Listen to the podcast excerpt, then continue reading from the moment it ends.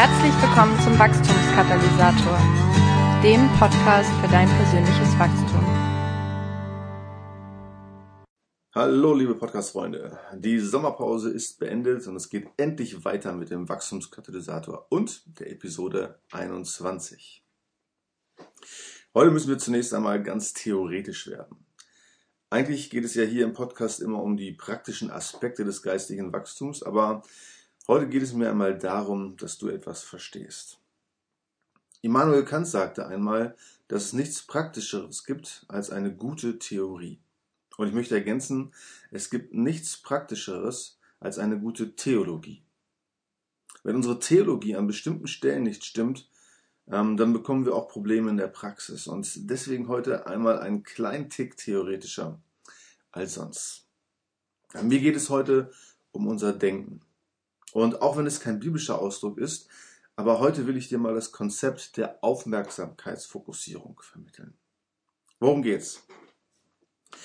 Mir fällt auf, dass wir zu schnell auf der Verhaltensebene sind, wenn wir uns über geistliches Wachstum ähm, und vor allem über Veränderung von schlechten Gewohnheiten oder dem Aufbau von guten Gewohnheiten unterhalten. Man hat vielleicht ein Problem, damit jemanden zu lieben und fragt nun, wie man das ändern kann. Ja, man sucht nach Tricks, Tipps und Kniffen, um hier irgendwie weiterzukommen. Mir ist irgendwann einmal aufgefallen, dass gerade Paulus in seinen Briefen selten oder eigentlich nie auf der Verhaltensebene anfängt. Ja, Paulus gibt zwar eine Menge an Verhaltensanweisungen weiter, aber interessanterweise immer erst im zweiten Abschnitt seiner Briefe. Im ersten Teil geht es ihm meist um etwas anderes. Ja, er beginnt auf der Identitätsebene und er schreibt viel darüber, was oder wer ein Mensch geworden ist, der Jesus in sein Leben aufgenommen hat. Die Bibel sagt, dass ein Nachfolger Jesu eine neue Schöpfung ist und damit eine neue Identität bekommen hat. Ja, und Paulus schreibt immer wieder, dass wir in Christus sind und was wir durch ihn geworden sind. Ja, ihm geht es darum, wie Smith Wigglesworth es später einmal ausdrückte, zu erkennen, wie wunderbar wir in ihm sind. Und das müssen wir erkennen, bevor wir Wachstum und Veränderung erleben können. Paulus beginnt nicht auf der Verhaltensebene, sondern auf der Identitätsebene. Und damit verändert er zunächst das Selbstbild seiner Empfänger. Ja, und dein Selbstbild über dich selbst schafft deine Realität. Dein Selbstbild schafft deine Realität. Ja, das ist ein geistlich-psychologisches Gesetz.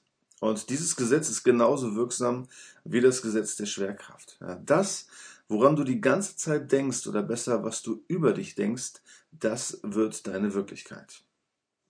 Die folgende Geschichte soll das einmal illustrieren. Eine junge amerikanische Frau, die in einer Bar arbeitete, wurde Christin.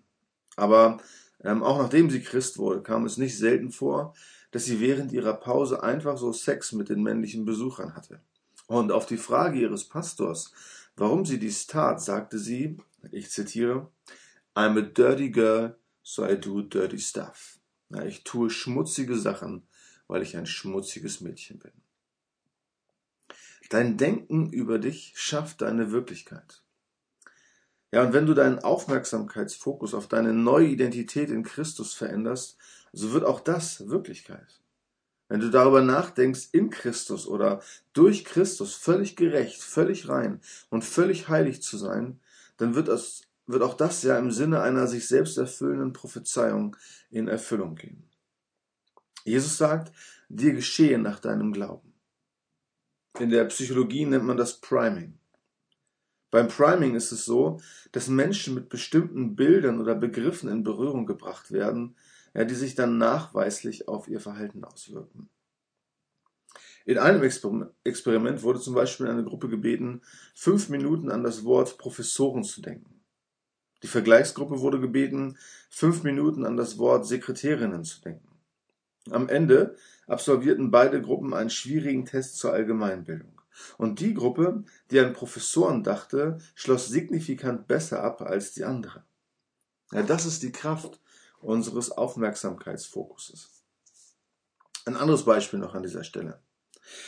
1979 machte die Harvard-Professorin Ellen Langer einen Versuch mit Menschen zwischen 75 und 85 Jahren. Sie lud sie in ein Haus ein, das auf 30 Jahre jünger gemacht war. Ja, alles im Haus stammte aus den 40er und 50er Jahren. die Tapeten, Zeitschriften, die Fernsehsendungen, Bilder. Es gab sogar das Essen aus jener Zeit. Die Probanden sollten auch 30 Jahre alte Fotos mitbringen und sie im Haus aufhängen. Sie wurden zudem ermutigt, einander möglichst so zu behandeln, als seien sie noch 30 Jahre jünger. Nach 14 Tagen war das Experiment beendet und Erstaunliches war festzustellen. Nach nur zwei Wochen war signifikant zu erkennen, dass bei jedem der Teilnehmer Verjüngungsprozesse eingesetzt hatten. Ja, man konnte sogar feststellen, dass die Fingerknochen einzelner wieder länger wurden. Ja, Im Alter verkürzen sich diese Fingerknochen ja bei jedem Menschen und gerade in der Rechtsmedizin gibt die Länge der Fingerknochen Aufschluss über das Alter eines Menschen. Deutlicher kann man es eigentlich nicht machen. Dein Aufmerksamkeitsfokus schafft dein Erleben. Dein Aufmerksamkeitsfokus ist die Grundlage der Veränderung. Und dein Aufmerksamkeitsfokus steht in direktem Zusammenhang auch mit deinem geistlichen Wachstum.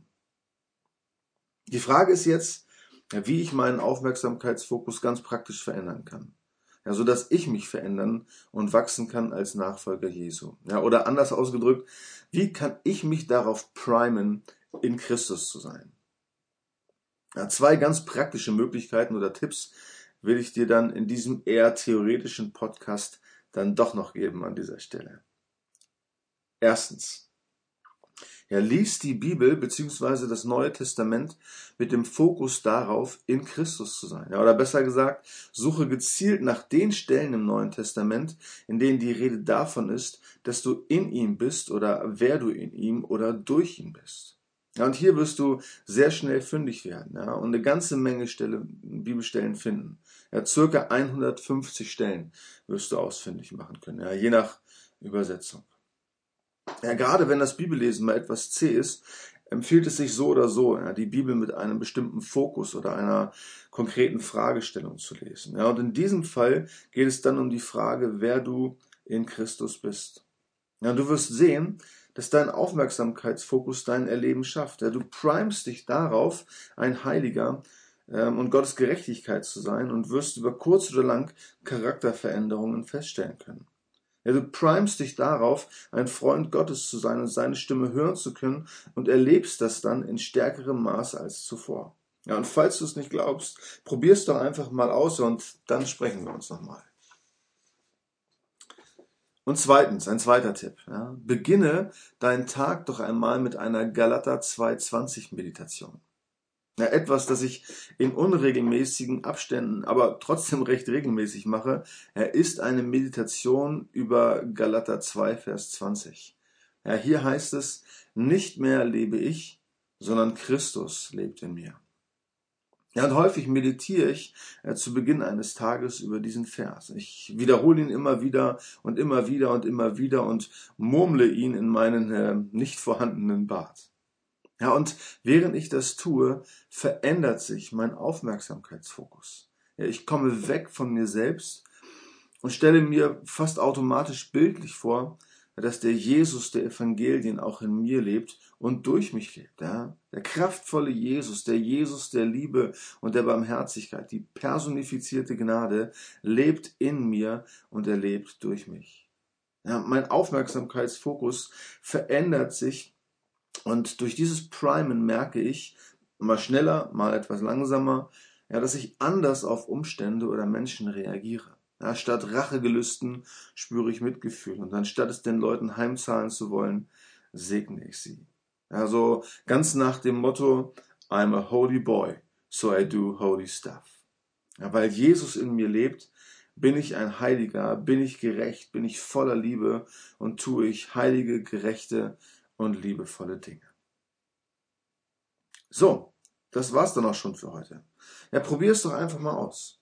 Ja, lies die Bibel mal für einen Monat mit einem anderen Fokus, indem du deine Aufmerksamkeit auf die Frage lenkst, wer du in Christus bist.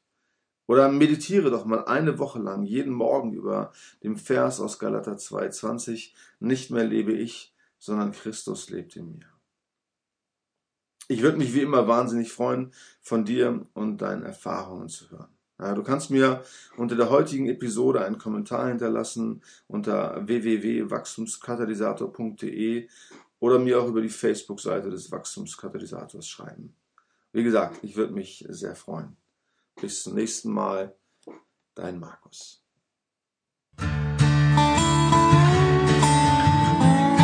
Vielen Dank fürs Zuhören. Weitere Informationen, nützliche Downloads und die Möglichkeit, den Podcast bei iTunes zu abonnieren, findest du unter www.wachstumskatalysator.de.